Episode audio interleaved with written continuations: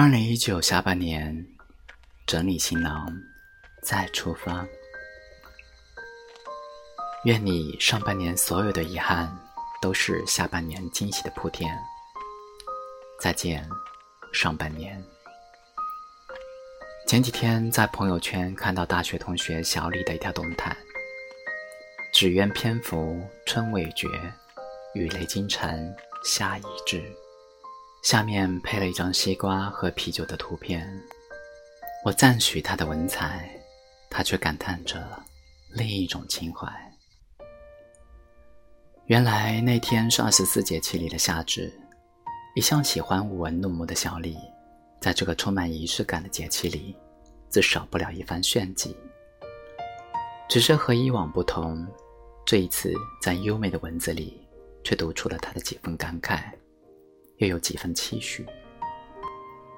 轻盈的纸鸢在天空飞舞，那时我们未留意春天已经来临。突如其来的雷雨惊动了鸣蝉，才突然发现夏天早就已经到了。是啊，夏至在六月底，过了夏至就是下半年了。在评论区，小李给自己评论道。眨眼间，二零一九年上半年结束了，就像是刚刚清早出门上班，一眨眼就要吃午饭了。年初的理想实现了吗？喜欢的人怎么样了？朋友怎么样了？而你又怎么样了呢？如果上半年还算顺遂，那我祝福你平安喜乐；如果只是一般，没攒到钱，理想没有实现，爱的人也没有在身边，千万别着急，时间还长，下半年才刚刚开始。一天像是一年，一年又像是一生。上半年过得不快乐，那些关于爱情、金钱、理想、家人、朋友的烦心事太多。愿望也都没有实现，也不必着急。在年终的档口，正是和他们说再见的时候。再见，错的人。我们一生中会遇到超过两千万人，相识的不过几千，可以成为朋友的不过寥寥数百。扎心的是，就是在这数百人中，也有大部分都是错的。小时候，我们总以为抓住了一只鸣蝉，就能抓住一整个夏天。于是，任凭它聒噪难耐，任凭它夹上了手，也不舍得扔掉。长大后才明白，那只拼了命抓着的蝉，并不适合自己，夏天也悄悄溜走了。与其两败俱伤，不如对那些错的人放开手吧。上半年发生了很多蜜的两人步入婚姻的故事，也发生了更多缘分散尽、分道扬镳的事故。那一对被粉丝争相祝福、堪称体育界和娱乐圈的联姻情侣景甜、张继科，在官宣相恋一年后，以一条简短的微博草草结束了这段无疾而终的旅行。那个人们熟悉的爱情公寓小姨妈，也在和爱人相恋十年、结婚五年后，低调宣告了单身。就在六月的最后两天，还不断上演着离婚、分手的戏码。分分合合、缘聚缘散，都会让我们明白，真不适合自己的人，就好好道声再见，然后转身离开吧。往事不可追，来世不可待。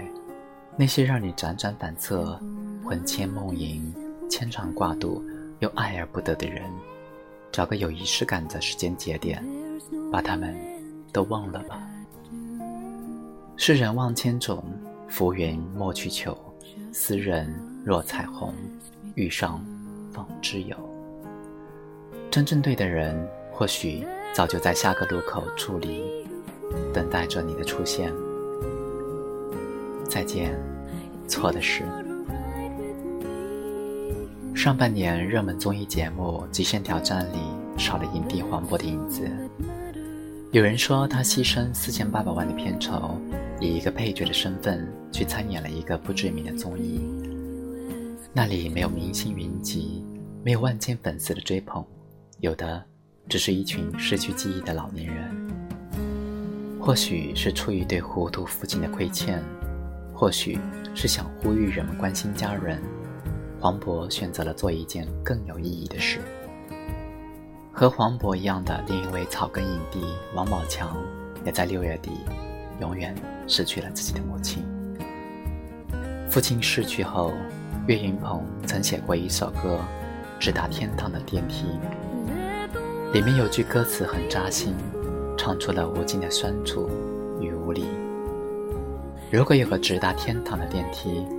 我多想不顾一切的去看你，让你看看我的成绩，算不算有了一点出息？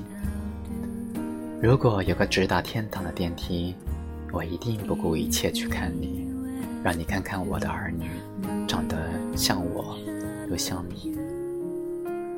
上半年我们总是忙于工作，忙于交际，忙于精神娱乐，忙于满足无谓的欲望。和陌生人逢场作戏，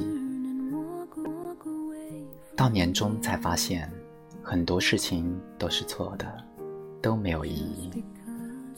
真正应该做的是抛开垃圾社交，多陪陪家人；是远离垃圾娱乐，多爱惜自己。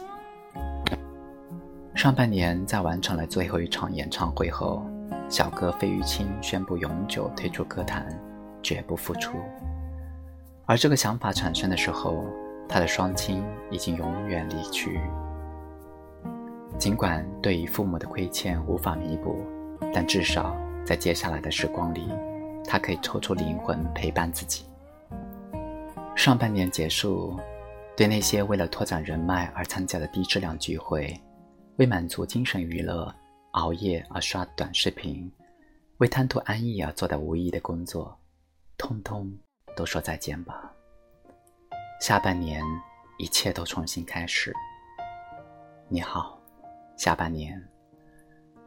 歌曲《岁月神偷》里唱道：“岁月是一场有去无回的旅行，好的坏的都是风景。”二零一九年上半年已经结束，时光灿烂了也好，岁月虚度了也好，理想渐远了也好。欲望消减了也好，朋友走散了也好，青春结束了也好，亲人远离了也好，孤身一人也好，我们都还将拥有一个完完整整的下半年。下半年里，你可以继续成长，继续前进，做更好的选择，做更有意义的事情。对朋友多一些关照，对爱人多一些关切。对父母多一些关心，对孩子多一些关怀，对自己多一些关爱。只把时间和精力用在有意义的事情上。往事别回头，往后别将就。有空多睡觉，没事多挣钱。二零一九下半年，整理行囊，再出发。